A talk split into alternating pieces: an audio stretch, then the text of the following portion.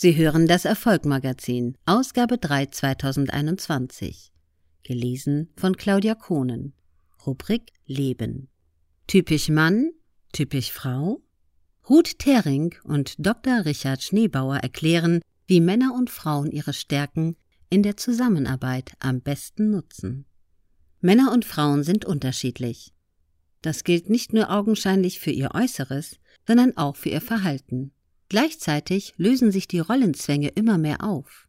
Frauen streben heute ebenfalls nach beruflichem und wirtschaftlichem Erfolg und nach einflussreichen Positionen. Das verändert unser gesamtes Zusammenleben und Zusammenarbeiten. Daher sind beide Seiten mehr denn je gefordert, sich den eigenen Stärken und Schwächen zuzuwenden.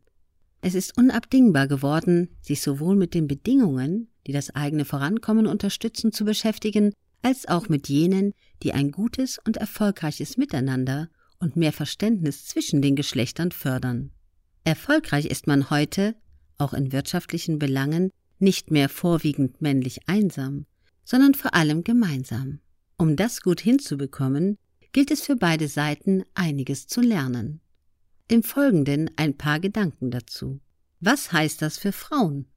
Die Frauen von heute sind bestens ausgebildet, kompetent und beruflich engagiert.